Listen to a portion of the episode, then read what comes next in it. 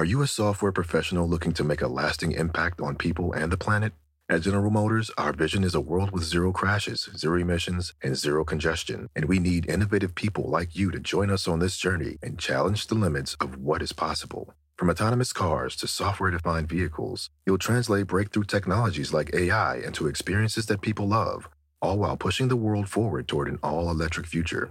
See how you can shape the future of mobility at careers.gm.com.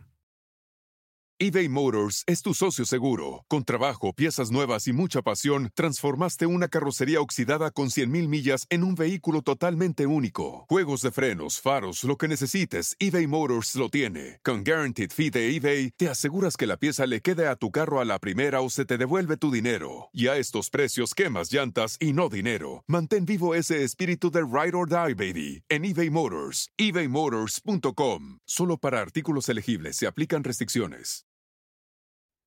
Esto es Podcast Sobrenatural con Carlos Rubio. Bienvenidos. Pitaya. ¿Qué tal amigos? Bienvenidos nuevamente a Podcast Sobrenatural con Carlos Rubio. Y en esta ocasión tengo un programa sumamente especial. Está con nosotros mi estimado Fepo de Podcast Paranormal. Él eh, ya tiene muchos años dedicándose justamente a este tipo de investigaciones de los temas no convencionales, el fenómeno ovni extraterrestre, fenómenos paranormales, misterios, eh, y bueno, pues tiene un canal de YouTube y con mucho éxito y su podcast igualmente. Entonces, pues te agradecemos, mi estimado Fepo, que estés con nosotros el día de hoy. No, hombre, Carlos, muchísimas gracias y un saludo a toda tu audiencia. Muchas gracias. Bueno, pues vamos a estar platicando sobre un tema que yo, eh, te soy honesto, amigo, desconozco mucho, a pesar de que ya tengo poquito más de 10 años trabajando con, con el señor Jaime Maussan, el, todo este tema de los ovnis y la vida extraterrestre, eh, que es el proyecto Serpo. He escuchado, obviamente, historias, he leído algunas cositas por ahí que, que hay en Internet que, pues, más bien tienen que ver como con, eh, digamos, uh, personajes muy oscuros, uh, anónimos que no desean dar su nombre y, rumores. Entonces, eh, y bueno, lo que todo mundo sabe, ¿no? Que es un poquito lo que se ilustró en esta película de Steven Spielberg, de Encuentros cercanos del tercer mundo, pero ¿qué hay detrás de esto? ¿Realmente existió ese proyecto o existe todavía? No sé. Mira, el, a mí lo que me, me parece muy interesante tanto de este el proyecto SERPO y de otros temas que tienen que ver con, con la ocultación del fenómeno extraterrestre por parte del gobierno militar, que no es exactamente el de Estados Unidos, pero tiene sede en Estados Unidos, ¿no? O sea, no es el gobierno que nosotros vemos donde, ok, el presidente Biden, entonces él es el que está ocultando, no, para nada.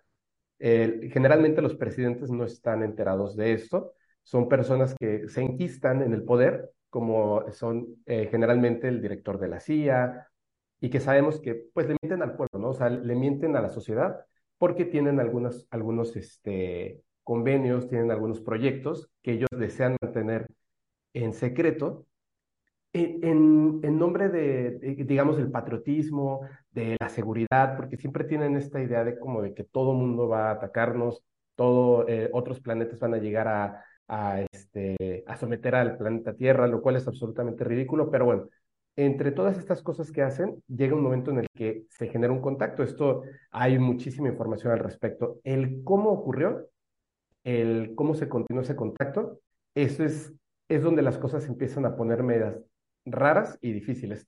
Uh -huh. Ahorita que decías, por ejemplo, de que es mucho, mucho de rumores, de gente que no da su nombre, hay dos cosas que yo siempre le pido a la gente que es donde tenemos que poner como mucha atención. Uno, cuando el gobierno, representantes del gobierno, directamente los que tampoco tienen nombre, sino que de repente los vemos en televisión y dice general tal, que de, de la CIA, del, del, FBI, etcétera, ¿no? Y estos militares salen diciendo, no, lo que esta persona vio eh, eh, fue Venus. Cuando este, astronautas empiezan a hablar acerca de encuentros que tuvieron en el espacio y dicen, no, lo que pasa es que el señor ya está senil. Se me hace que es muy sencillo tapar la, la verdad y la razón cuando eh, tienes una un, una investidura que pareciera, o nos han entrenado para eso, no pareciera que tiene razón simplemente por tener una investidura de algún tipo, ¿no? es un general, entonces todo lo que diga es cierto, cuando definitivamente nos están mintiendo. Ahora, en esta historia del, del viaje a Serpo se involucra hasta el, el, pues la muerte ¿no? de, un, de un expresidente de Estados Unidos, cómo se toma el poder por parte de otros. Hay registros que han estado estudiando, bueno, desde hace muchísimo tiempo, tanto Linda Moulton Howe, que es una investigadora famosísima, para mí es la, la, investigadora más importante de Estados Unidos, de todo lo que tiene que ver con el fenómeno extraterrestre. Y también, por ejemplo, está otra persona que se llama Len Kasten, que él es autor de un libro, también es investigador, lleva muchísimo tiempo y son estas dos personas como investigadores los que han estado eh, trabajando para tener esta información. No solamente fue eh, información que por ahí se obtuvo. Linda Moulton Howe efectivamente estuvo en un hotel con dos de estas personas por separado, entrevista, a estas personas por separado, le hablaron durante horas, personas que le mostraron sus credenciales, quiénes eran, su nombre, y confiaron en ella para que no dijeran su, eh, jamás, dijera quiénes eran estas personas, porque pone en peligro no solamente su vida, sino la de toda la familia, amigos, conocidos y familiares. ¿no? Estas personas le hablan, entre muchas otras cosas, de lo que tiene que ver con el libro amarillo, con el proyecto Serpo, con el intercambio con seres extraterrestres y más pero la información proviene desde 1950. O sea, no es una información reciente. No sé en qué año habrá salido la película Encuentros cercanos del tercer tipo, creo que en 1980 y algo, ¿no? Más o menos. Sí, creo que en los 70, 80, no sé. Más o menos. Pero la información comienza en el 50, el viaje ocurre en 1964 y después esa información llega de alguna manera a oídos de Steven Spielberg, llega de alguna manera a estos eh, guionistas y gente de Hollywood, que al final se inspiran para hacer una película desde el punto de vista humano, que también tiene que ver con esta parte de la historia. Entonces, yo lo que, lo que noto son un patrón que se repite en las historias que yo considero reales, no puedo probarlo, por supuesto, es cuando una información demasiado grande se obtiene desde diversos puntos medios, eh, diversos informantes, eh, concuerda la información y además hay una avalancha por parte de este gobierno tremenda, o sea, un gasto excesivo para tratar de ridiculizar esa información. O sea, están eh, con una tarea muy grande de tratar de tapar cierta información y otras informaciones no les importa. O sea, podemos eh, ver eh, que se reúne el Congreso y estudian un video donde hay una esfera que graba un dron en Medio Oriente. Ok, eso puede ser un globo y el dron es el que está en movimiento. Pero eso es lo que sí estudian, porque es fácilmente descartable. Pero esta información, aunque salgan eh, oficiales que fueron involucrados en este proyecto, muestren sus credenciales y lo hagan hace unos meses, acá, bueno, hace menos de un mes acaba de pasar con el Disclosure Project 2.0, donde están hablando de las naves, de los lugares, de la información que tienen, esa información no llega a nosotros, pero si nos llega el paradigma de es una mentira, no lo creas porque lo dice tal oficial del gobierno que tampoco vas a recordar nunca su nombre. Entonces, están esas dos partes donde yo siempre le digo a la gente, presten atención. Si el gobierno está tratando de ocultar esto, seguramente es, algo que es real y por eso tratan de ridiculizarlo y ocultarlo. Si el gobierno lo muestra públicamente, seguramente es algo falso que les interesa que creamos que es real. O sea, en realidad es como lo contrario de la información que se está dando, ¿no crees? A ver, eh, eh, aquí mencionaste algunos elementos bien interesantes. Me, comentabas que tú crees que existe un gobierno detrás del gobierno, vamos a decirlo así, el oficial de los Estados Unidos, ¿no? Hablabas del presidente Biden y los que salen a cámara, que hay, que hay detrás de ellos un grupo de tomadores de decisiones quizá em, que trasciende a los gobiernos en turno, que ha estado ahí desde hace mucho tiempo eh, y que es el encargado de ocultar toda esta información. ¿Sí? ¿Entendí bien? Sí, el, bueno, se le conoce de muchas maneras, ¿no? A, este, a este gobierno. Erróneamente, pues la gente les dice que son los Illuminatis o, bueno, otro, otro tipo de cosas, pero en realidad es algo mucho más terrenal, humano y sencillo. Se conoce, hay documentales al respecto, hay muchísima información, hay gente que lamentablemente ha perdido la vida tratando de llevar esta información afuera dejando de lado los extraterrestres, existe ese gobierno militar que no solamente está en Estados Unidos, repito, ellos no tienen fronteras. Esas personas son las que manejan el presupuesto negro de Estados Unidos y un montón de otro tipo de empresas ilegales donde se obtiene muchísimo dinero. Obviamente, algo están haciendo con esta cantidad impresionante de dinero. Se calcula que es más o menos cuatro veces, solamente de Estados Unidos, cuatro veces lo que Estados Unidos tiene de presupuesto anualmente. Ellos tienen cuatro veces ese presupuesto. Es una cosa rara, pero cuando empiezas a, a entender esa información, evidentemente está pasando algo desde adentro, algo tan importante que, como repito, son capaces de quitarle la vida al presidente en turno con tal de obtener eh, información o de mantener oculta información, porque tienen los recursos, tienen la, capacidad económica para hacerlo, tienen la forma de obtener esos recursos y por supuesto, siendo que es gente de la milicia que está súper preparada, o sea, esto no es, no es algo así como que un grupo pequeño de personas, estamos hablando de miles de personas que están trabajando para esto y están involucradas en todas las áreas de los gobiernos, pues obviamente tienen una capacidad de, de, poder y de modificar las cosas muy impresionante. El, yo creo que eso es una parte que, que, debemos de considerar como algo real, que es de lo que habla justamente hace poco que está la desclasificación de parte de esta persona, David Grosh. Él lo que está apuntando no es si existen o no los extraterrestres, él te lo afirma así, tal cual. Las naves existen, han sido derribadas, las poseemos, los cuerpos existen, vivos o no, eso lo vamos a dejar de lado. Lo importante es lo que él está denunciando ante el Congreso de Estados Unidos, este gobierno o grupo de personas, por decirlo así, que trabajan de manera oculta con el presupuesto negro de Estados Unidos, que es al final, pues es el dinero de la gente y lo están utilizando para algo que no se le está informando al pueblo de Estados Unidos ni al mundo. Entonces, absolutamente es algo ilegal. Por lo tanto, eso no debería de continuar. Se sabe que estas personas, o por lo menos se cree, tienen que ver con el proyecto SERPO, tienen que ver con, con, con, otras cosas que tienen que ver con la recuperación de naves extraterrestres y la tecnología que quieren obtener de estas naves.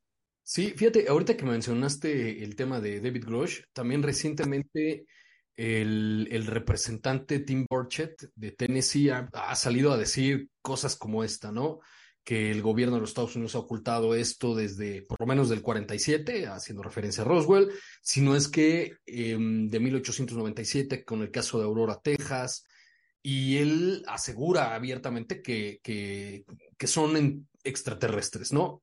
Las naves y la tecnología, en fin, es extraterrestre, que no podemos rivalizar con ellos, aunque quisiéramos no podríamos luchar con ellos, eh, etcétera. Entonces, el que, el que lo diga un congresista creo que ya habla mucho de lo que en realidad ha sucedido en, más de medio siglo, ¿no? En, los Estados Unidos y que es justamente lo que tú estás comentando. Luego mencionaste otro, otro tema bien interesante de la cuestión esta de, la película de Spielberg.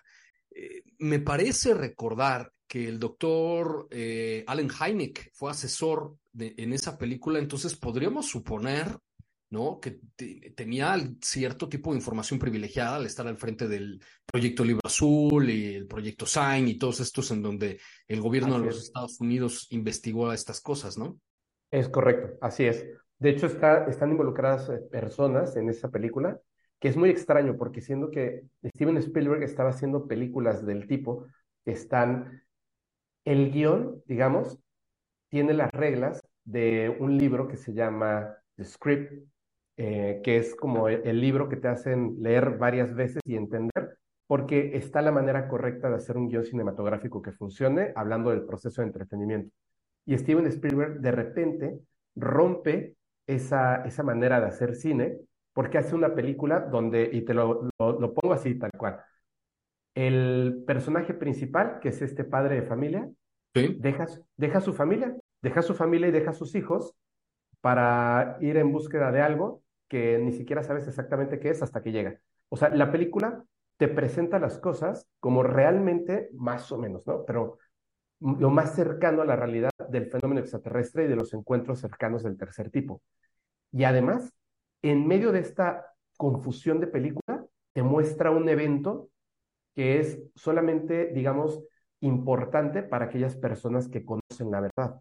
Estuvo involucrado hasta el mismísimo director de cine francés famosísimo, François Truffaut, que hace algo así como algo parecido al papel de, de Heineck en la película, que el científico que aparece durante toda la película, que está como tan interesado en lo que está ocurriendo, es, ese, esa persona no es un actor, es el director François Truffaut, porque había gente del mundo del espectáculo que le pareció súper interesante y, se, y encontraron la manera correcta, Steven Spielberg, de mostrar un evento real, por lo menos la información que tenía, de una manera que la gente no se diera cuenta, que simplemente lo tratara como ciencia ficción. Sin embargo, los estaban adentrando a la realidad del fenómeno extraterrestre, que eso me parece muy interesante.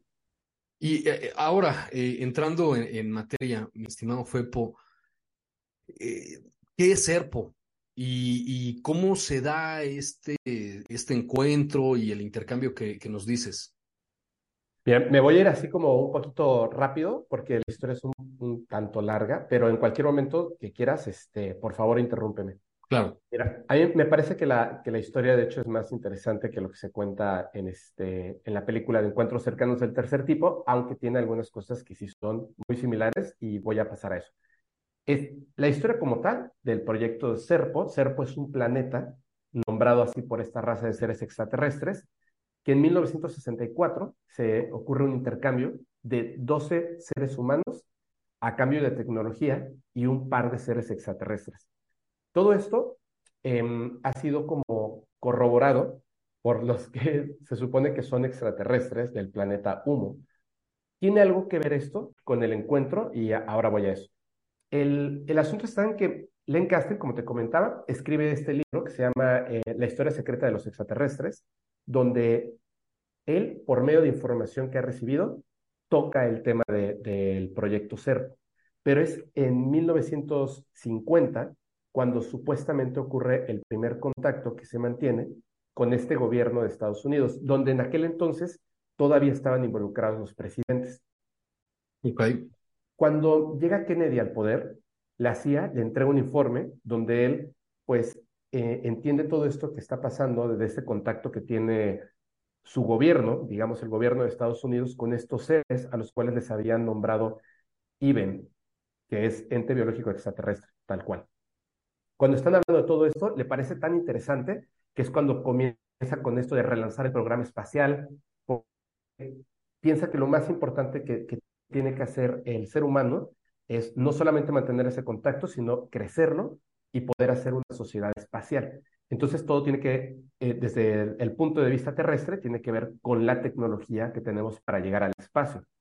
Él se reúne con Eisenhower, el, el que había sido expresidente de Estados Unidos, y hablan acerca de esto, pero Eisenhower es donde le habla acerca de este como gobierno que ya se estaba creando interno, donde la idea era mantener en secreto todo, no se podía filtrar esta información por ningún motivo, porque las, este, la Unión Soviética, etcétera, etcétera, etcétera, ¿no? Kennedy sale molesto de esta, de esta reunión porque él pensaba que, que debía ser de la manera opuesta, o sea, que la información debiera de llegar a la gente porque entre todos podíamos avanzar más rápido que si manteníamos la información en secreto, sobre todo hablando del avance tecnológico. Claro. Es, entonces cuando el 22 de noviembre de 1963, pues lamentablemente le quitan la vida al presidente Kennedy y llega Lyndon Johnson al poder. En ese momento, cuando él llega al poder, vuelve a recibir este informe, vuelve a hablar con, con Eisenhower pero él ya estaba muy involucrado en este tema y él dice, no hay ningún problema, vamos a continuar con esto, pero de manera secreta. Eh, es raro porque muchas personas hablan acerca de que los extraterrestres son todo bondad, divinidad y cosas buenas. Yo siempre les digo esto, si fuera cierto, entonces ¿por qué hacen tratos con estos gobiernos y no lo hacen abiertamente? Esa es la razón. O sea, esa es la verdad. Eh, no podemos pensar que sea algo así totalmente bueno cuando están haciendo este tipo de tratos claro. con, estas, con estas personas, ¿no? A ver, se supone que nos ah, conocen a la perfección. Dime. Disculpa que, que te interrumpa, amigo. A ver, eh, me, me, surgen algunos, algunas dudas, que es algo que yo he manifestado siempre, ¿no? Eh, Adelante. Y, se lo, y le he hecho unas preguntas a, a Johanan Díaz, a, este, a Carlos Clemente, al mismo Jaime Maussan. Eh, si somos, digamos, nosotros los seres humanos se supone que somos seres racionales, que, que realmente no lo somos, ¿verdad? El, noventa y tantos por ciento de nuestras decisiones se toman por nuestras emociones y, y, prejuicios y un montón de otras cosas, nada que ver con la racionalidad. Pero desde una perspectiva económica, si somos eh, entes racionales, entonces tendríamos que hacer lo que menos nos perjudique o en la medida de lo posible lo que más nos favorezca. Esa debería ser la, la, norma de conducta que, que, que, guíe nuestras decisiones.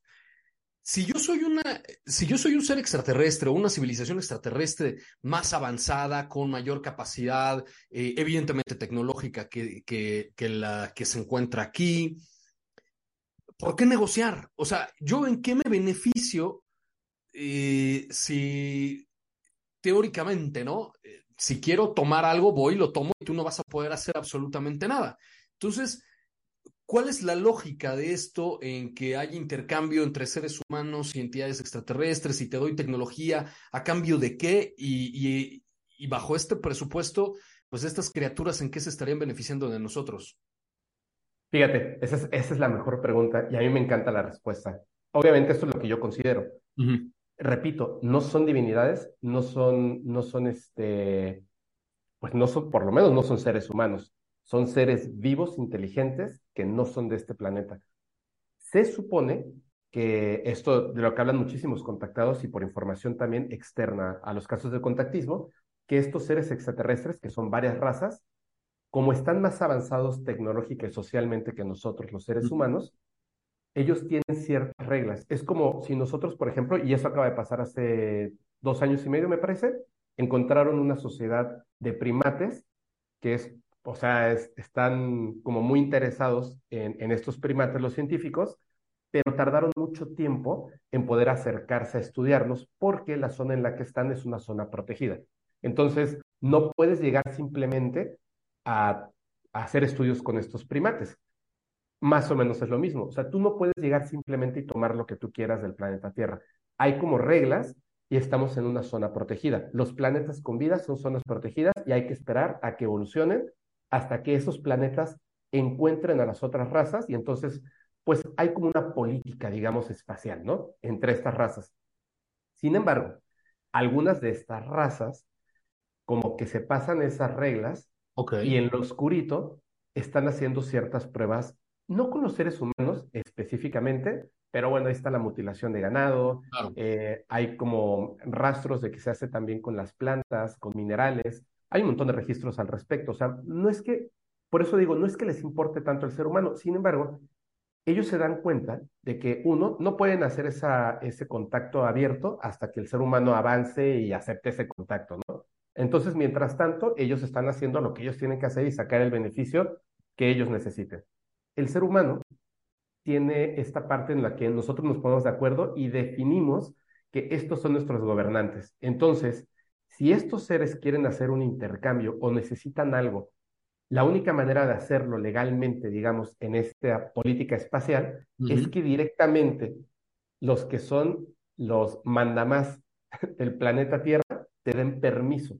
Entonces, es por esa razón que estos seres contactan con el que es el presidente en aquel entonces de los Estados Unidos, porque estábamos de acuerdo, como por lo menos en América, que la persona más importante en toma de decisiones del planeta era el presidente de Estados Unidos, porque teníamos la idea de que era la nación número uno. Entonces, para los seres extraterrestres, esa ideología les daba permiso de poder llegar a un acuerdo con este presidente o con el presidente en turno para poder hacer algo en, eh, en específico. Ellos lo que querían eran cuerpos de seres humanos para eh, trabajos que están haciendo supuestamente de hibridación. El motivo, la razón por la que lo hacen, totalmente desconocido. Algunos dicen que porque su, eh, su naturaleza se está extinguiendo, otros dicen que porque están intentando hacer una nueva raza. La verdad es que esas ya son ideas como demasiado de ciencia ficción, cero, o sea, no puedes comprobarlas, pero simplemente ellos querían algo y necesitaban el permiso. Es por eso que generan ese encuentro, pero además se protegen. Ahorita voy a llegar a eso, pero ese es, ese es lo que yo pienso. Me parece hasta cierto punto lógico si no los ponemos en un rango divino.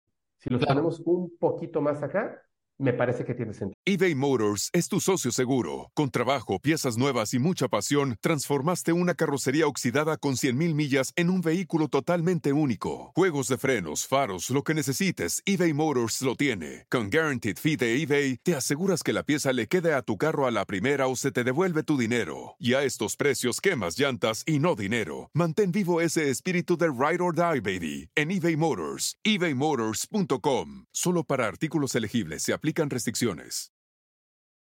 Yo, yo creo que es así un poquito la manera en la que nosotros entendemos todo este fenómeno, eh, antropomorfizando a estas criaturas, ¿no? Y decir, bueno, si nosotros tenemos como que una especie de, de gobierno o de entidad por encima de nosotros, de encima de los individuos, que es el Estado, y después tenemos organizaciones intergubernamentales, en fin, ellos también deberían tener como que ciertos controles para, para evitar, pues no sé, ¿no? Un caos o alguna cosa así.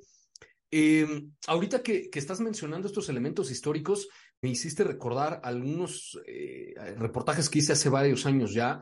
Uno de ellos uh -huh. era eh, justamente sobre Eisenhower, si no, si no me falla la memoria, y el hecho de que estaba muy preocupado justamente por, por que estas, estos seres pudieran invadirnos eh, ya él ya había dejado de la, la, presidencia de los Estados Unidos y inmersos en el contexto de la Guerra Fría, que era un asunto verdaderamente eh, desastroso. Claro. Y hay como que información que pueda de alguna manera fundamentar esto que tú estás comentando. Y, y lo otro, eh, hay, hay, hay, un tema por ahí que, que, casi, casi cuando empecé a trabajar con, con el señor Maussan, me llamó mucho la atención, hice varios reportajes sobre eso. Eh, no solamente mutilación de ganado, ahorita que, que, mencionaste el tema, hay registros, y creo que varios, sobre mutilación de seres humanos. Y, y sobre todo, eh, en, en, mencionaba este, era un documental, me parece que hace muchos años vi, eh, sobre todo en el territorio de la OTAN, evidentemente Estados Unidos, Canadá, Europa Occidental, en fin, como, como esto que comentas, como que estos gobiernos habían pactado con estas entidades y a cambio de que ellos pudieran secuestrar seres humanos y quién sabe qué cosa hacer con ellos, eh, iban a recibir tecnología o algo así que les diera alguna ventaja comparado contra las otras potencias del, de la Tierra.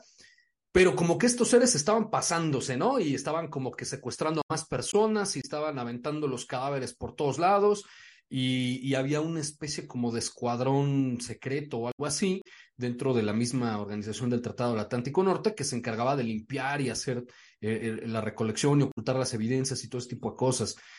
Eh, lo que además me parece eh, verdaderamente horrible, ¿no? Las historias incluso de contactismo y de secuestros, eso me parece horrible, que uno está en su cama y de repente te sacan y te llevan por la fuerza y, y hacen cualquier cantidad de barbaridades contigo y te avientan a la mitad de la carretera hombre, eh, eh, que también no, no, me parece muy racional, debo, debo yo de, de, de, decirlo, ¿no? Si yo quiero saber sobre los leones de, no sé, de, de, del África eh, subsahariana, pues veo un documental en Discovery Channel. No voy a África y secuestro un león y lo descuartizo. Pero, pero no sé, me, me parece, hay mucho, mucho, eh, mucho que no queda, no termina de quedar claro ahí, ¿no? Claro, ese también es, eso es lo que a mí me, me causa un poquito de conflicto, el de repente poder entender a estas entidades. Y como bien lo dijiste, es que no son humanos. Entonces, uh -huh. a nosotros, pues yo también siempre he pensado eso. O sea, si tienes tanta tecnología, ¿para qué necesitas ir y sacarle una muestra de sangre o pelo a una persona que vive en otro planeta? No tiene sentido. O sea, lo puedes haber hecho una sola vez y le basta a toda tu raza para poder hacer todos los estudios pertinentes pero estamos pensando como seres humanos, estamos pensando con la tecnología de los seres humanos y quizá ellos necesitan y tienen otra razón para hacer todas estas cosas. Fíjate que esto que comentabas de, sí, exactamente era Eisenhower, que había hecho ese pacto, pero que los extraterrestres eh, supuestamente le daban una lista de las personas que iban a ser secuestradas, solamente podía ser en estos territorios, porque uh -huh. eran los países que habían firmado, digamos, este tratado, y estas personas, uno, debían de borrarles la memoria y además no debían de hacerles daños físicos. Sin embargo, se dieron cuenta de que eh, en los reportes esas personas eran secuestradas, les eliminaban las memorias y los regresaban a sus, a sus casas, o sea, como si todo hubiera sido un simple sueño, pero además estaban haciendo secuestro de otras personas y de otras cosas. Entonces se rompe ese pacto, que es donde yo creo que dejaron de involucrar a los presidentes. Porque se dieron cuenta de que la información, tú no le puedes dar información a alguien que solamente va a estar cuatro años en el poder. ¿Me entiendes? Pasa lo que pasa con Kennedy. ¿Qué pasa si de repente ya no, ya no quiere continuar con esto? ¿Me entiendes? Entonces se, vuelve un caos. O como ahora que sale David Grush a decir todo esto y que se le empiezan a unir senadores y se empieza a unir gente que está involucrada en esto y que dice, ya estoy harto de la mentira. ¿Qué pasa con eso? O sea, ahora lo estamos viendo así, pero si fuera un presidente el que sale a decir, ¿saben qué? está ocurriendo esto y vamos a poner un alto, se vuelve un, caos, ¿no? Pero bueno, en, eh, me quedé en que em, ya estaba en el, el, contacto, ¿no? Ya estaba en el contacto con ellos.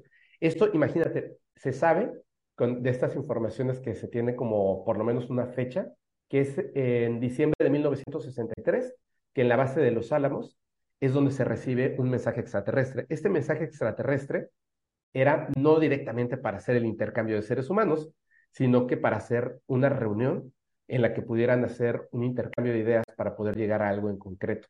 Y se pacta que la reunión va a ser entre el 24 y 25 de abril de 1964. Aquí es donde me parece que estos seres extraterrestres son más inteligentes, evidentemente, que nosotros, pero van un paso para proteger su historia. Es decir, ellos se van a reunir en secreto con el presidente de los Estados Unidos y con un grupo de militares en un lugar, en una fecha, en un horario en específico, pactado por los extraterrestres y el gobierno de los Estados Unidos. Sin embargo, sin embargo, ¿tú conoces el caso de Luni Zamora en Socorro, Nuevo México? Sí. Ok. El caso de Luni Zamora ocurre el 24 de abril de 1964. La nave trae unos símbolos, que es muy común que hagan esto de los símbolos. Por fuera de las naves, los humitas, que casi siempre llevan esa como H, ¿no? Con una línea de más. Lo, el, caso de, de Luni Zamora ocurre el 24 de abril de 1964 y la reunión quedó pactada el 25 de abril de 1964 a las 6 de la mañana en White Sands, Nuevo México. Es decir, cuando estos seres extraterrestres se van a reunir con el presidente Lyndon Johnson y oficiales de alto mando militar, dicen estos seres extraterrestres que tuvieron un error de comprensión del idioma humano y entonces llegó, llegó la nave a un punto, una fecha no indicada y sin querer un policía eh, eh, pues vio la nave descender, vio a los seres extraterrestres, etcétera, pero fue un simple error. De verdad, ¿tú crees que estos seres que pueden llegar hasta acá, que se pueden comunicar de esa manera, se van a equivocar así? Sí, me, me parece absurdo, ¿no? Como esto que que platicamos tú y yo en algún momento de que puedan atravesar media galaxia, pero lleguen aquí y se caigan, ¿no? Eh, eh, Exactamente. Sí, sí, me parece muy, muy poco, muy poco racional. No que no puedan cometer errores, pero. Claro. Pero sí es, sí es evidente, ¿no? Que si tienes una tecnología y una serie de capacidades que, eh, que nos parecen a nosotros como si fuera magia, ¿no? Como lo que siempre menciona Michio Kaku, pues no te haya entendido bien lo que dijiste o tu fecha y me equivoqué y, secuestré a quién sabe quién, ¿no? Y me vieron, ¿no? O sea, fue así como sin querer. Creo que, creo que eso lo hicieron para que en algún momento la historia se pudiera corroborar. ¿Me entiendes? O sea, estoy haciendo contigo algo en secreto, pero me equivoco para que alguien se entere y quede un registro, por lo menos de una, de una visión de una persona que es un oficial de policía, sí. que, que esto realmente ocurrió. Bueno, ellos cuando llegan, que es cuando se pacta este del viaje a Serpo, le entregan dos, le dicen presentes o regalos a, a, este gobierno, ¿no? Al presidente de los Estados Unidos, que era un traductor, como ahora lo pueden hacer los teléfonos en tiempo real, donde tú podías hablar en cualquier idioma y tanto texto como eh, voz, podía traducirlo inmediatamente al lenguaje de los extraterrestres y de vuelta. O sea, es decir, los extraterrestres lo utilizaban en caso de que una persona no pudiera tener telepatía o no estuviera como adecuado a eso y no iban a aprender el lenguaje de los extraterrestres, ellos hablaban en un lenguaje que inmediatamente se traducía. Y el segundo era el conocido como libro amarillo, que es este objeto eh, como un libro metálico que lo abrías, también se conectaba contigo, entonces te hablaba en tu idioma y te podía mostrar a partir de esa fecha, dos mil años hacia atrás, cualquier tipo de información histórica del planeta en unas letras amarillas, en una imagen que aunque parecía real, tenía un tono amarillento y por eso se le llamaba el libro amarillo, ¿no? Les entregan estos dos objetos. Obviamente uno de estos iba a servir para el encuentro con estos seres en este viaje y se pacta que viajen al planeta denominado Serpo, por ellos mismos, denominado Serpo, 12 personas seleccionadas por el gobierno de los Estados Unidos y eh, iban a estar un lapso de 10 años en este planeta. Esa, esa era la idea. Iba a haber un intercambio más grande que obviamente estas personas no iban a conocer. Cuando empiezan a seleccionar estas personas, lo primero que hace el gobierno es buscar entre los militares personas que no tuvieran familiares directos, es decir, que no tuvieran hijos, que no estuvieran casados, que no tuvieran madre, padre o alguien que pudiera buscarlos porque iban a estar ausentes durante 10 años. Empiezan a buscar estas personas que además, como bien lo sabemos, tienen que tener eh, una prueba eh, pues de salud, que es muy importante, o sea, físicamente tienen que estar aptos para este viaje, tienen que tener además toda la confianza del motor militar, etcétera. Hacen una lista de 600 personas y de esas 600 personas no logran juntar a las 12 personas. Es como que había algo que lo impedía que lograran localizar estas 12 personas. Entonces comienzan a buscar entre, em, entre el público en general poniendo anuncios en periódicos, que también hay registro de estos anuncios en periódicos, como para una misión especial que no te decían que era. La cuestión estaba en que había personas que previamente estos seres extraterrestres habían contactado, ellos pensaban que en sueños o algo, y tenían una, una necesidad increíble de contactarse con el gobierno de Estados Unidos para algo muy especial que no sabían qué era, como pasa más o menos en la película de encuentros cercanos del tercer, tipo. Entonces, de estas 12 personas, dos son civiles norteamericanos que llegaron hasta allá movidos por una necesidad impresionante que no entendían debido a un contacto extraterrestre. Es decir, estos seres extraterrestres seleccionaron a dos civiles específicamente para que viajaran al planeta desierto. Ellos em, empiezan a, su entrenamiento, evidentemente, empiezan este entrenamiento porque es como si fueran astronautas, aunque los iban a llevar, ya habían seleccionado ese planeta, porque ese planeta se parece mucho al planeta Tierra, hablando de los elementos químicos que, que contiene, la cantidad de oxígeno, la gravedad, etcétera, ¿no? Es decir, que tú podías estar en ese planeta respirando, comiendo, tomando agua y viviendo, sin ningún problema, aunque fueras un ser humano en otro planeta, ¿no? Aunque iban a tomar ciertas medidas y precauciones. Llega el día de la partida hacia el planeta y es una cosa extraordinaria porque primero baja una nave en la que ellos sabían, los militares, que tenían que llenarla de toneladas de recursos, toneladas de comida, toneladas de un montón de cosas para evitar cualquier problema en ese viaje que iban a estar en el planeta durante 10 años. Además, incluyeron algunas cosas eh, de tecnología para que ellos pudieran tomar fotografías, eh, filmaciones, desplazarse, medicinas, muchísimas cosas, y llenan esta nave. Pero estas 12 personas seleccionadas no iban a viajar en esa misma nave, sino que había una nave gigantesca, como digamos una nave nodriza, que estaba fuera, fuera del planeta Tierra, esperando a estos 12 eh, seleccionados.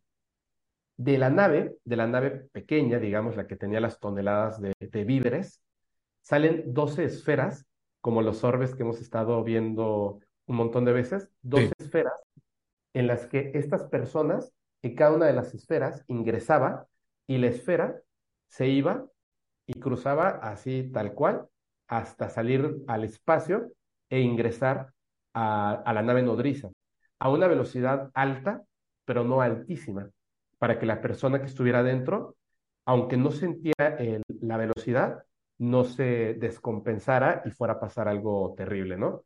Sin embargo, en el camino, un oficial militar fallece. En, en la esfera. Mientras está en la esfera, le da un, un paro respiratorio y pues fallece, ¿no? Entonces, cuando ya están en la nave, literalmente viajando al planeta Serpo, pues falta una persona y hay uno que es como un líder militar que acompaña a estas 11 eh, personas, él es el doceavo, pero ahora falta una persona. En la nave hay un ser extraterrestre que le, eh, le dan de nombre EB2, que es como ente biológico extraterrestre 2, y este ente biológico tenía una, una capacidad increíble, que era la de poder hablar el idioma inglés a la perfección.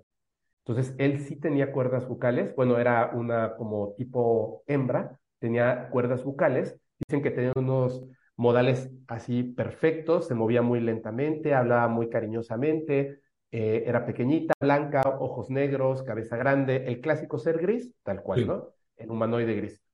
Y le dice que, que, que, bueno, que ocurrió un accidente, a esta persona se le tuvo un paro respiratorio y falleció en camino la nave, ¿no? Y ya no lo van a volver a ver y punto, ¿no? Y el oficial militar dice, no, entrégame su cuerpo. Lamentablemente, le responde el extraterrestre, no puedo hacer eso porque su cuerpo ya no existe. Ahora su cuerpo ha sido utilizado para un experimento que estamos eh, llevando a cabo nosotros. Y el militar, pues, se molesta, empieza a subir de tono, exigiendo que le entreguen el cuerpo de su compañero, porque de regreso a la Tierra tienen que, tienen que enterrarlo de la manera correcta. Y le dice que por favor se tranquilice, pero que no pueden entregar el cuerpo porque le repite, el cuerpo ya no existe. Le dice que exige en ese momento, porque si no van a tener que pasar a, a la violencia, que le entregue el cuerpo. El ser extraterrestre le dice, por favor, no, no vuelvas a decir eso, tranquilo, te voy a llevar a ver el cuerpo de tu compañero. Se lo lleva a un lugar en la misma nave donde hay como lo que él reconoce como un laboratorio gigantesco y en una como, pues lo clásico, ¿no? Que, que pensamos así en, en, de ciencia ficción, en algo que pareciera como una cápsula, hay un ser que está flotando en un líquido y ese ser se parece a la persona, pero también parece un ser extraterrestre. Es una cosa ahí monstruosa, una mezcla horrible, pero dice, ¿cómo es posible? Acaban de pasar minutos, o sea, no ha pasado ni una hora, ¿cómo puedes tener esto así? Dice, no, ese no es tu, compañero, esto es lo que estamos haciendo, pero no es algo malo, es ciencia y tienes que reconocerlo como eso. Dice, ¿y el cuerpo de mi compañero? Dice, el cuerpo de tu compañero y lo lleva a otro lugar donde está el cuerpo, eh, el cadáver, digamos, del compañero, que es el que están utilizando. Pero le dice, pero es que, como te dije en un principio, el cuerpo ya no existe. Lo que estás viendo es un clon del cuerpo de tu compañero. ¿Ok? Tu compañero ya no existe. Llegan al planeta Serpo y uno se imaginaría, lo que, te, lo que me parece bien interesante de esta historia es lo siguiente. Cuando a mí me cuentan los contactados acerca de, de sus viajes a otros planetas o escucho todas estas historias, me parece que están en, idealizando como lo que el ser humano pensaría de otro planeta extraterrestre. ¿Me entiendes? Como una idealización. Como cuando vemos estos dibujos de los futuristas de hace 50 años, pero no se parecen en nada al presente. galaxias o, o ese tipo de cosas, ¿no? Exactamente, exactamente. Ellos cuando llegan a este lugar, a Serpo, se impresionan por lo siguiente. Uno, los seres que viven ahí no son seres grises con ojos grandes y piel pálida, para nada. Son pequeños, de entre 1,20 y 1,50, sumamente morenos, más parecidos a un ser humano que a estos seres grises. Tienen, eso sí, la nariz muy, muy pequeña, como si no necesitaran respirar muchísimo, la boca pequeña, los ojos grandes, y no, no hablan entre ellos eh, porque no lo necesitan, supongo que porque se comunican telepáticamente. El ser, el, el EB2, que los había acompañado, y los seres con los que hicieron este pacto, son simplemente seres más o menos lo que comprenderíamos nosotros como un androide, pero un androide biológico, creado por estos seres que son los que están pues haciendo estas cosas en el cosmos. Básicamente es como su, su trabajador, pero es un androide. Ellos no son los seres extraterrestres. De hecho, su misión es no regresar. Ellos tienen que hacer su trabajo, pero no regresan al planeta a menos que sea necesario, porque están diseñados para estar en el espacio y no regresar nunca. O okay. sea, tienen que hacer su trabajo y punto. Y ellos, los seres extraterrestres que están en el planeta Serpo, ellos no tienen ni siquiera la intención de viajar por el espacio porque lo han hecho antes y ya no les interesa. Están ahí y esta sociedad son como casitas que parecen como cúpulas, todas de un color como blanco, pero pálido, en un planeta, en la zona en la que están en esta ciudadela. Nunca se mete el sol, que es muy, muy este, opaco también. No hay rastros, digamos, de vegetación, animales, ni nada. Es simplemente un montón de cúpulas donde viven estos seres en, en parejas, generalmente. Solamente pueden tener dos hijos, cada uno de ellos, no pueden tener más. No hablan, no se ríen, no hay arte, no hay música, no hay televisión, no hay radio, no hay ningún tipo de diseño, digamos, color, formas, algo que, que, te alegre la vida en el día a día dentro de las casas. Imagínate estar en un lugar donde no escuchas a nadie hablar, pero hay, hay seres que están por ahí, que están haciendo cosas, que no hablan entre ellos, que no hay radio, que no hay prensa, que no hay noticias del día, que no hay música, no hay nada de esto. Y dentro de las casas es todo como si fuera redondeado. Este es tu espacio donde duermes y listo. Y las paredes. Te alimentas y vives el día a día y punto. Se dan cuenta de que estas entidades tienen, porque están vestidos, todos utilizan algo parecido a un cinturón en sus ropajes. En este cinturón había un aparato que describen ellos, que te repito, esta historia es de 1964, pero describen algo parecido a un celular. O sea, un dispositivo con pantalla, pero una cosa que era muy rara es que los, los seres no tomaban el dispositivo para escucharlo o verlo. Estaba en su cinturón. Ojo con esta idea. En el centro de la ciudad había una torre que tenía algo así como un espejo que reflejaba la luz de ese eh, sol opaco. Esa luz la iba como rebotando hacia puntos de la ciudad durante todo el día. Cuando esa luz golpeaba a las casas, el dispositivo que cada ser tenía, o sea, les daba una orden y esos seres ejecutaban la acción que el dispositivo les daba conforme la luz estaba golpeando en su ciudad y ejecutaban esa acción en el día a día. Era como si todos fueran robots, todos los días ejecutaban las mismas acciones sin detenerse. Y estas personas tenían que estar viviendo ahí durante 10 años, tomando fotografías, pero no había más allá de eso. Se dieron cuenta después que en el exterior de la ciudadela había vegetación, animales, algo parecido a una serpiente que, había por ahí. O sea, animales, había, dice que un, un animal que parecía como un búfalo, pero mucho más grande, y que les dijeron que tuvieran mucho cuidado porque era sumamente peligroso. Ellos digamos que estaban como separados de, lo, de la parte natural de su planeta, ejecutando acciones en el día a día para, como abejas, para avanzar más rápido, más rápido, más rápido, más rápido. Y ellos determinaban, estos exploradores eh, en el planeta Serpo, que por supuesto que debía haber una entidad más grande, algo así como un presidente, una divinidad, algo que les ordenaba esto por medio de, de ese espejo gigantesco, pero nunca tuvieron ese contacto, porque estos seres no les daban información. O sea, ya estando ahí 10 años, no les daban información. Fíjate esto, que esto es algo bien chistoso. Se fueron 12, pero ya solamente quedaban 11. 10 años después, regresaron 8 personas. Una persona falleció en el planeta Serp. Se enfermó de algo que no supieron reconocer y que estas entidades no les interesó este, ayudarlo, simplemente lo dejaron en un lugar tranquilo para que falleciera, y dos personas, los civiles, se enamoraron del planeta, pelearon y se quedaron a vivir ahí. Decidieron no regresar. Y como ya tenían que volver, no pudieron obligarlos, los seres estaban de acuerdo y se quedaron allá. Pero esto es lo que me parece muy interesante. Estos seres extraterrestres se equivocaron para dejar un registro de que esto había ocurrido.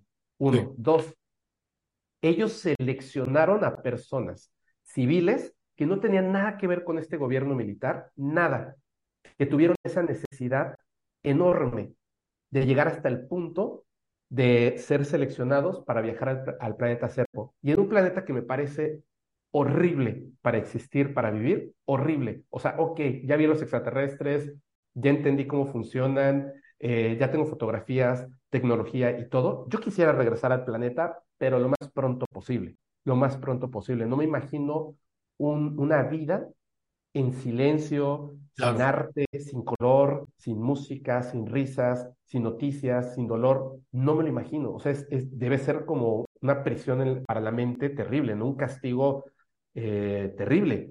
Y estas dos personas deciden quedarse ahí, pelear, incluso, no importa si, si fallecen, pero ellos se quieren quedar ahí. Y deciden quedarse y se quedan. Y esa es la historia del viaje al planeta Serpo. Ahora, suena, híjole, muy, hollywoodense, ¿no? y me surgen muchas inquietudes. A, ver. Con respecto, por ejemplo, a, lo que mencionas de, estas, de estos seres, ciertamente ya, ya he escuchado antes, ¿no? Eh, incluso de, algunos especialistas, lo ha dicho en muchas ocasiones Seth Shostak, este astrónomo del SETI.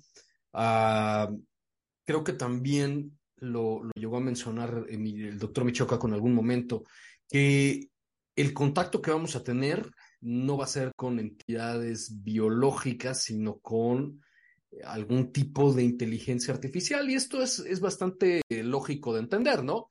claro. que hay fuera de nuestro planeta son eh, máquinas, no, no, no, son las personas más que los que están ahí en, la Estación Espacial Internacional, pero lo que está más allá, todos son robots, todos son máquinas, entonces, pues sí, habría que, asumir que cualquier civilización tecnológicamente avanzada no se van a arriesgar a, viajar ellos, sino que van a mandar algún tipo también de, de máquinas.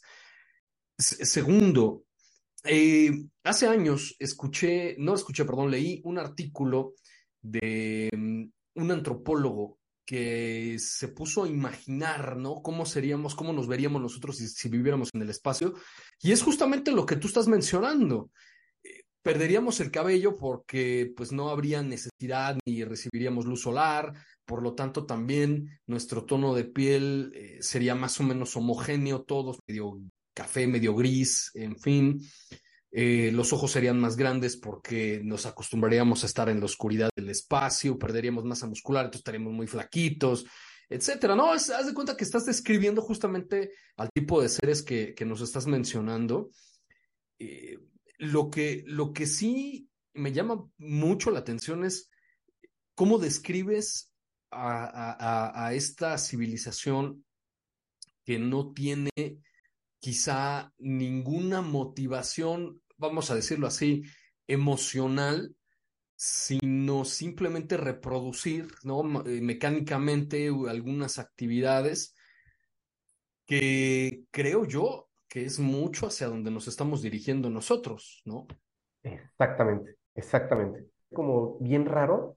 Fíjate que estas historias, si nosotros las contamos en 1970, 1975, digamos, es, es totalmente descabellado. Es totalmente así de, no, o sea, no te lo va a comprar ninguna empresa en Hollywood porque nadie va a ir a ver eso, porque nadie va a creerlo. Y es, eso es donde yo digo, aquí no creo yo que la historia del viaje a Serpo, así como se conoce, sea 100% real. Por supuesto que no. Por supuesto que hay muchos huecos en la historia que se han ido como rellenando con creencias, ideas y más. Creo que ciertos puntos son reales que es difícil saber exactamente cuáles, pero me parece que algo descrito en 1964, 65, donde unas entidades tienen una forma en específico, mandan eh, como de alguna manera tecnología construida para el ser humano, para que se pueda comunicar, porque no hablamos el mismo idioma y a lo mejor ellos ni siquiera tienen un idioma, pero están buscando la manera de que esto exista.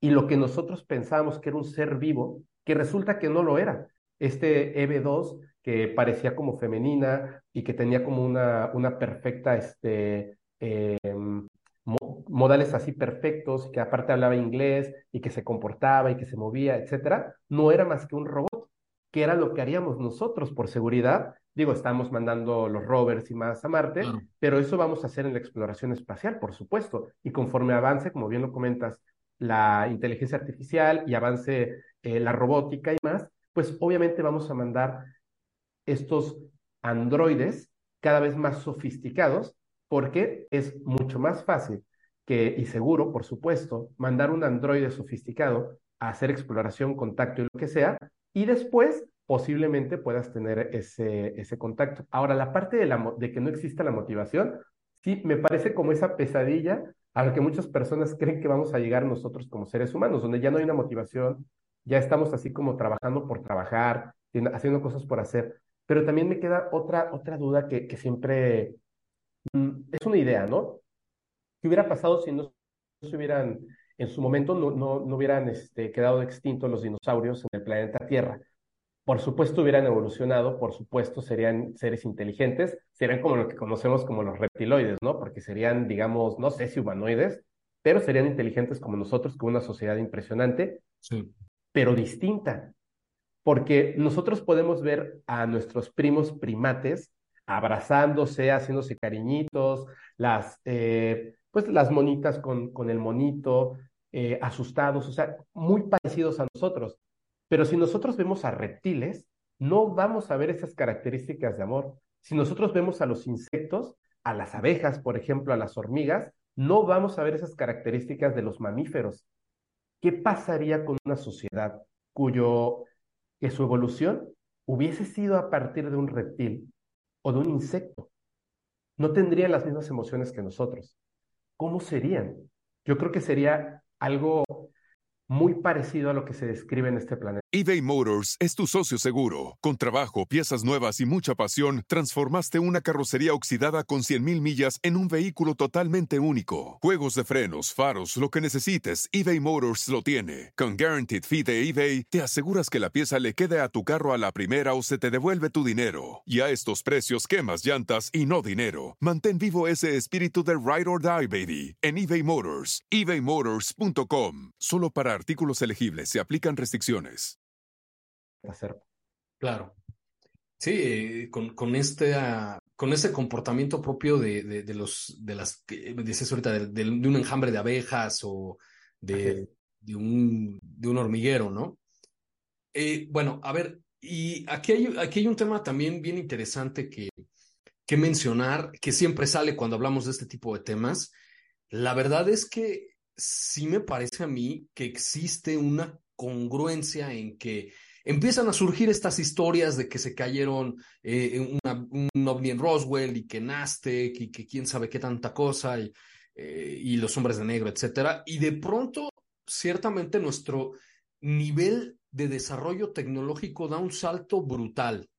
Antes, y fíjate, a mí todavía me tocó el, la, la, televisión de bulbos, no porque yo la viera, sino porque mi papá le gustaba coleccionar cosas viejas.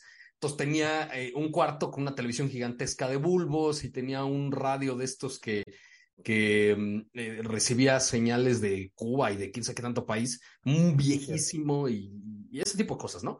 Entonces yo decía, bueno, imagina, imagina esto, o sea, de una, de un avance muy gradual, muy paulatino, que de repente hay saltos, ¿no? Como la revolución eh, industrial en, en, el siglo XVIII, XIX, etcétera. Pero, pero de pronto estamos escribiendo en máquinas, ¿no? De escribir, que esta seguramente en sí nos tocó a varios, y estamos apenas con el transistor y de pronto aparece eh, el chip, ¿no? eh, así, pum, de un salto cualitativo brutal. Y, y, ciertamente, ¿no? De la segunda mitad del siglo XX para acá, y tenemos visión nocturna, y tenemos eh, la, eh, la, fibra óptica, y tenemos satélites, y tenemos eh, un montón de cosas que, bien decías ahorita, hace 15, en los años 70 parecería verdaderamente absurdo, ¿no? Así es. Y de repente están estos como, es que son como saltos gigantescos, ¿no? Tecnológicos. Y a veces me pregunto una cosa, es, yo sí creo que existe este organismo, porque no es un gobierno, este organismo oculto que tiene un poder impresionante. Y de repente nos van dejando así como ciertas cositas que van saliendo por necesidades, ¿no? como es el microondas, el microchip, el, este, la fibra óptica, eh, eh, bueno, o sea, todo este tipo de cosas, especialmente el microprocesador, creo que fue algo demasiado importante, o el Internet. ¿Qué cosas, qué tipo de tecnología poseen en estos momentos? ¿Cuántos de estos avistamientos ovni de verdad pertenecen a inteligencias no humanas que visitan el planeta y cuántas de estas evidencias ovni, visiones de objetos, eh, luces en el cielo y más, pertenecen a este organismo oculto que ni siquiera el presidente de Estados Unidos sabe quiénes son ni cómo está funcionando, aunque por supuesto estoy seguro de que sabe de su existencia. O sea, es como un cáncer ahí metido que no pueden hacer nada para sacarlo, ¿no? Y yo creo que, híjole, uh, esta teoría de la conspiración, ¿no? De un gobierno global, eh, yo en lo particular, yo creo que es absolutamente verdadero. Eh, no solo, por ejemplo, la existencia de, las reuniones del Club Bilderberg todos los años, Así es. Eso es abierto, ¿no? Y ya se hace público. Antes era como muy secreto y ahora hasta tienen una página de Bilderberg, Bilderberg Meetings y todos los años hasta ya se publica quién va a estar y cuáles van a ser los temas. Y, y hace quizá 10, 15 o 20 años eso se pensaba que era pues una cosa de, de locos, ¿no? De los conspiranoicos y terraplanistas y esas cosas. es, es verdad, el Club Bilderberger existe y se reúnen cada año eh, y se reúnen líderes de empresas, de gobiernos, de milicias, eh, de, bueno, no de todo el mundo, pero sí de Occidente, ¿no? Y digamos de sus aliados, de, de los países árabes, de los jeques, etcétera. Eh, y ahora que mencionas esto, de, de, la existencia de un, de un, gobierno oscuro que está detrás, que mueve los hilos de, de, todas las decisiones, por supuesto que sí. O sea, yo, yo soy el, el primero que siempre ha aceptado esta situación de que existe una entidad mucho más grande de lo que nosotros pudiéramos pensar, o como, bien mencionas, mucho más poderosa que la ONU, por ejemplo, y que, y que maneja gobiernos y que maneja la ONU. Y, lo podemos ver, por ejemplo, en la imposición de, de, de las agendas internacionales. Hoy todo Occidente está completamente invadido, por ejemplo, de la ideología de género, de la despoblación mundial, eh, de aborto, de eh, un montón de cosas que los ves en todos lados y ahí está metido George Soros y está metido un montón de gente que a lo mejor esos son los que uno ve, ¿no? A lo mejor uno ve a Zuckerberg y ve a, Elon Musk eh, tomándose las fotos, pero detrás de ellos, pues realmente no sabemos qué haya, porque lo que sí hay es que sabemos que hay una agenda que se impone a todo el mundo y que el gobierno que no la tome, pues entonces de pronto no le dan dinero del Fondo Monetario Internacional y no le dan créditos del Banco Mundial este, y lo van aislando y, y, y cuando no, pues hay guerras, ¿no? Entonces, Gracias. yo, yo sí realmente, y, y déjame te digo, eh, que yo eh, llevo veintitantos años estudiando relaciones internacionales y mucha gente dentro de este, de este ambiente académico eh, no te dice loco porque sabe que son cosas que en realidad suceden, ¿no? Que los gobiernos no son realmente los que tienen todo el poder, son las entidades financieras internacionales eh, que, controlan los organismos internacionales y que estos a su vez definen la cultura, ¿no? Y, esto es lo que tienen que enseñarse en las escuelas y esto es lo que tienen que ver la gente en la televisión y en el Netflix, etcétera. Y todo eso es absolutamente verdadero, ¿no? Y es que además es, es un control que estamos viviendo nosotros con esta, pues este, este organismo, ¿no? Que es cierto, como lo comentas, ellos son los que son dueños del petróleo, ellos son los que son dueños de, de la información, que es una parte súper importante. Claro. Y como, como bien lo comentas, eh, por ejemplo, a mí me, me han dicho un montón de veces, ¿cuándo vas a hablar de la Agenda 2030? ¿Cuándo vas a hablar? Y digo, no, ya no se puede. Cancelar tu, tu canal de YouTube. Exactamente, ya no se puede por dos razones. Uno, porque si hablas de esto, cancelan el canal de YouTube. Y dos, es más, yo les puedo poner una, una foto de algunos de los puntos que están en la Agenda 2030 y no se van a molestar con la persona que escribió el documento. Uh -huh. Se van a molestar conmigo porque van a asumir que yo pienso que eso que está ahí es cierto. La cuestión es que eso que está ahí es cierto, sí, es claro. real. O sea, la agenda existe, y ustedes, o sea, el público, nosotros, el mundo entero, estamos literalmente eh, ejecutando las acciones que se nos han dicho, tal cual como estos seres extraterrestres están ejecutando las acciones que el espejo les determina. Fíjate, yo, yo siempre le decía a mis alumnos, eh, ustedes que son jovencitos, ¿no? Creen que eh, ahora ser no binario y, y, este, ver la película de moda y y estar con las cosas que ahorita están en todas las redes sociales y tener TikTok y todo este tipo de cosas es algo revolucionario y que ustedes están transformando el mundo. No, lo que ustedes no se dan cuenta es que el sistema ya los absorbió desde el principio. Desde que tú naces, te ponen las vacunas, te inscriben en el registro público o en el acta de nacimiento, en el caso de aquí en México, o, algún registro hay, en todos los países tienen registro de los niños que nacen, y sin ese registro no puedes entrar a la escuela. Eh, y entras a la escuela y le digo, y, siempre les hago esa pregunta, ¿eh? ¿A qué vienen a la universidad? ¿Por qué llevan 15 años estudiando? Y la mayoría ya sabes, ¿no? Es, no, yo quiero ser una mejor persona, quiero superarme y quiero este, ser embajador y no sé, cualquier cantidad de cosas que se les ocurra. Y le digo, la respuesta es que realmente no saben qué es lo que están haciendo en esta universidad. Ustedes están aquí porque desde pequeños les metieron en la cabeza, los adoctrinaron. ¿Qué es lo que tienen que hacer? Tienes que ir a la escuela para después meterte a trabajar y después pagar los impuestos y seguir reproduciendo lo que el sistema considera en ese momento que debes hacer. Entonces, de pronto me dices tú, pues son estos seres que no tienen música y que no hablan y que nada más parecen como que van de un lado a otro y hacen lo mismo un día y otro. Claro, pues eso es lo que creo que hacemos nosotros. Tú la mayoría de la gente se para 5 o 6 de la mañana, se sube a su coche o al transporte público, está atorado en el tránsito dos horas, llega y se sienta frente a una computadora ocho horas, nueve horas tecleando y otra vez va de regreso por otras dos horas en el tránsito, duerme y al día siguiente otra vez y otra vez y otra vez por 30, 40 años, ¿no? ¿Qué, diferencia hay entre eso y, la pintura que nos, que nos dibujaste ahorita de estas criaturas, ¿no?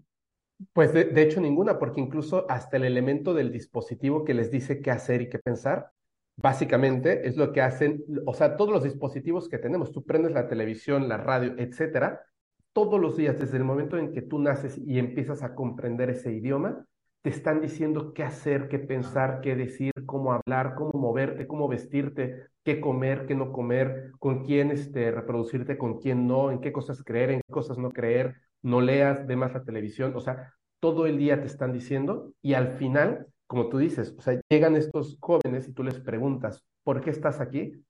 Y su respuesta es una respuesta condicionada claro. por estas personas que tienen el poder. Entonces, me parece que, que es totalmente real y creo que nos estamos acercando a esa realidad extraña de estos seres extraterrestres en algún momento, donde incluso los, los expedicionarios, los seres humanos que estaban en el planeta Serpo, evidentemente decían, alguien está manipulando ese espejo, debe de haber alguien detrás de esto, y no pudieron descubrir quién era. No pudieron descubrir quién era, porque el mismo sistema no te lo va a permitir. Como hoy en día, cuando tú hablas de esto abiertamente, el primer, la primera respuesta de la gente es conspiranoico. Sí. No, espera. Por eso les digo, primero escuchen escuchen, investiguen, de verdad, o sea, no es que suena como encuentros cercanos del tercer tipo, sí, pero esta información es previa, más de una década a encuentros cercanos del tercer tipo. Eh, pueden leer las investigaciones de estas personas, pueden involucrarse en esa investigación, en varias, en libros, en documentos que están ahí a lo que está diciendo hoy en día David Gross, a lo que está diciendo hoy en día Stephen Greer, etcétera y se van a dar cuenta una cosa que, que me parece increíble del ser humano. Uno más uno es igual a dos y en cualquier idioma lo vas a comprender. La verdad, puedes ocultarla, pero no puedes destruirla. Entonces, puedes poco a poco, si quieres, si quieres no, no, ser ese extraterrestre que ejecuta todos los días la misma acción, si quieres, puedes investigar y puedes abrir tu mente a cosas distintas. Por supuesto que no vas a, no vamos siempre a, a estar como en el mismo canal. A lo mejor comprenden las cosas de una manera distinta, a lo mejor piensan, no creo que esto sea real, pero a lo mejor esto sí. Y si no creen nada de esto, pero lo investigan, por lo menos van a encontrar información súper valiosa que les va a hacer pensar cosas distintas a lo que está pasando el día de hoy, ¿no? Y no, totalmente. Y, y, y, ahorita que decías eso del aparatito en el cinturón, es que es que es cierto. O sea, antes Probablemente antes eran los periódicos, después la radio, la televisión y ahora son las redes sociales. Las redes sociales son la, primer fuente de, de desinformación. Eh, también hay información fidedigna, hay que, hay que comentarlo en Internet, es, es increíblemente valioso en las redes sociales, pero la mayoría de la información que hay ahí es falsa. Eh, y si tú te atreves a decir algo que va en contra de estas directrices, de esta, eh, de, de, esta maquinaria de adoctrinamiento cultural, lo primero que sucede es que Facebook te va a bloquear, ¿no? Por 30 días, o, o, o Twitter, este, o te cancelan tu, tu, tu canal de YouTube, etcétera. Entonces, eh, este, me, me, acordé ahorita, eh, estuve escuchando un, un, podcast tuyo que hablaba sobre eh, la Deep Web y, uh -huh. Black Web, creo, ¿cómo era? Dark, era Dark Web. Dark Web. Ajá. Y, mencionabas con tu invitado que pues realmente muchos de estos sitios que la gente cree, ¿no? Que no hay control o que, que, está fuera de la ley, en fin, no, todo está controlado. Desde luego que sí, todo, no existe tecnología que se saque al mercado sin que antes previamente ya tenga algún control. Entonces, esos son las redes sociales. Si tú de pronto eh, dices algo que no le agrada a esta élite cultural, pues te van a bloquear.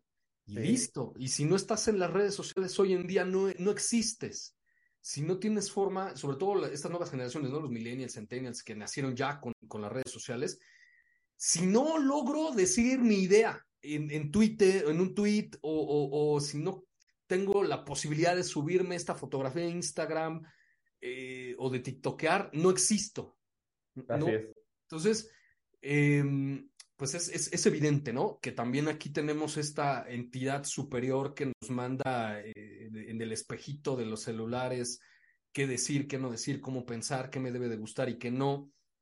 Y todo el tiempo lo, lo están escuchando. Es, eso es evidente, ¿no? Ahora con todos los escándalos de, de Facebook, con eh, de, las filtraciones que ha habido, de la cantidad de información que tienen, de las Alexas que nos escuchan todo el tiempo la, la, gente se asusta y como dices, hace 15 años dirá, ah, este está loco, es un conspiranoico, ¿cómo el teléfono me va a estar escuchando? Y ahora todo el mundo lo sabe, ¿no? Y es que, es que además, sí, además, cuando se decía que te estaban escuchando, por ejemplo, esa información, mm. y la gente te decía, no, estás loco, conspiranoico, ¿cómo crees? Eso es imposible, pero hasta se molestaban, o sea, la gente se molesta mm. cuando le entregas la verdad, se molesta, porque le destruyes todo lo que les construyeron. Entonces, de repente, ahora que ya sabemos que es real, ya no pasa nada. O sea, como que todos asumimos de, está bien que me vigilen las 24 horas del día, sí. está bien que sepan lo que veo en mis redes sociales o en internet, está bien que sepan qué tipo de música selecciono, eso no es libertad. Si, si te están vigilando las 24 horas del día, si te están determinando qué es lo que debes de comer, qué es lo que debes de pensar, qué es lo que debes de leer, qué es de lo que te debes enterar y qué no, claro. no vives en libertad. Esa es la verdad, no vives en libertad. Suena horrible lo que contaba de estos seres, o por lo menos a mí me parece como una pesadilla, pero estamos caminando hacia ese punto. Sí. Y aparte estamos caminando conscientes de que estamos yendo hacia ese punto. Qué sí. raro, ¿no? No, no, no, totalmente. Eh, y, y, además a la gente lo pide, ¿no? Porque sale un nuevo modelo de iPhone y va todo el mundo hasta formarse la noche anterior para comprarlo, eh, o, con un videojuego nuevo, etcétera. Es tal cual, tal cual lo que tú estás comentando. Ahora la gente cree que esto es nuevo. No, esto sí, esto ha existido siempre. ¿no? Esas historias de espionaje de los años 50 y los años 60 que ponían micrófonos debajo del escritorio y eh, del presidente de los Estados Unidos y todo el mundo pensaba, no, pues eso es una locura. Ahora sabemos, ¿no? Que, que no solamente al presidente de los Estados Unidos le ponen micrófonos, que ahora todos tenemos un micrófono y hasta pagamos cientos o miles de dólares para, para tenerlo en la casa, ¿no? Así es. De hecho, ¿cu ¿cuándo salió la, la novela esta 1984 de eh, George Orwell? Sí, no, no recuerdo, pero creo que fue en los 50, no, no recuerdo. Sí, ¿verdad? Sí, en los 50. Ah, es, es de 1948, si no me equivoco, mm. 1950. Desde entonces ya se hablaba de esto. Sí, claro. Y, y, era como ciencia ficción, ¿no? Pero no, ahí está, o sea, está descrito todo como en un futuro. Y no es que latinara, es que era evidente, pero la gente no lo quiere ver. Maravilloso. Pues amigo, te agradezco muchísimo nos hayas acompañado el día de hoy. No sé si quieres dar alguna conclusión. Sí, primero que nada, muchísimas gracias, Carlos. De verdad, muchísimas, muchísimas gracias. Y quiero aprovechar para mandarle un saludo muy fuerte a tu audiencia y también a, a la comunidad paranormal. Eh, yo como conclusión sería lo siguiente, y es algo que a lo mejor me repito mucho, no se cierren a la idea de, si esto es verdad o no lo es. Me refiero al, caso del proyecto Serpo, ¿no? Del viaje de estas personas, estos expedicionarios al planeta Serpo. No se trata de si eso es, es verdad o no, sino más bien los conceptos, la información de estas personas que lamentablemente han perdido la vida, gente que se ha jugado la credibilidad siendo llamados conspiranoicos, tratando de obtener esta información para hacerla llegar a la gente. Es importante, creo, que investigar y darnos cuenta de en dónde estamos parados y qué es lo que está ocurriendo con el mundo, porque vamos a tener dos opciones como humanidad. Seguir caminando por este camino trazado que una élite mundial o sea, decide para nosotros y entonces nosotros aceptamos que vamos a ser las ovejas del corral toda la vida y nuestros hijos también, o decidimos sacudir un poco el sistema, empezar a utilizar el razonamiento, la inteligencia y nuestra identidad única como especie, como ser humano, cada uno de nosotros como individuos, que no es lo que nos dictamina, sino que hay otras cosas más allá de, otras prácticas, otras formas de pensar, otras cosas que nos pueden llevar por un buen camino. A mí no me gustaría llegar a ese mundo, que sea este en un futuro, donde ya abiertamente estemos siendo sometidos por una entidad tecnológica y ya ni siquiera luchemos por pensar, ya ni siquiera luchemos por, esa individualidad, simplemente seamos como un colectivo, como una colmena de abejas. Yo espero que no llegue ese día. Y creo que hay cosas muy valiosas que hay que proteger. Entonces, tómelo simplemente como algo de ciencia ficción, pero que nos puede dejar una enseñanza para, para el futuro. Maravilloso. Amigo, yo sé que todo el mundo te, te conoce, pero ¿dónde te podemos encontrar? Muchas gracias. En, bueno, en, principalmente en YouTube, Spotify y Facebook como Podcast Paranormal. Y también nos pueden seguir en nuestras redes sociales, que en TikTok subimos como extractos, ahora estamos también en Threads y en, en Instagram. Ya hablando de los dispositivos, así ahí estamos, ahí estamos para, para poder molestar a esa élite, ¿no? Perfecto, pues eh, te agradezco muchísimo nos hayas acompañado el día de hoy en Podcast Sobrenatural con Carlos Rubio. Ya lo saben, a nosotros nos encuentran en carlosrubiosobrenatural.com, en Facebook también como Carlos Rubio Sobrenatural, Twitter arroba prof Carlos Rubio y en YouTube también como Carlos Rubio Sobrenatural. Y nos vemos y nos escuchamos en la siguiente emisión de este espacio. Across America, BP supports more than 275,000 jobs to keep energy flowing. Jobs like building grid-scale solar energy in Ohio and producing gas with fewer operational emissions in Texas. It's and, not or. See what doing both means for energy nationwide at bp.com slash investing in America. Are you a software professional looking to make a lasting impact on people and the planet? At General Motors, our vision is a world with zero crashes, zero emissions, and zero congestion. And we need innovative people like you to join us on this journey and challenge the limits of what is possible. From autonomous cars to software defined vehicles, you'll translate breakthrough technologies like AI into experiences that people love, all while pushing the world forward toward an all electric future. See how you can shape the future of mobility at careers.gm.com.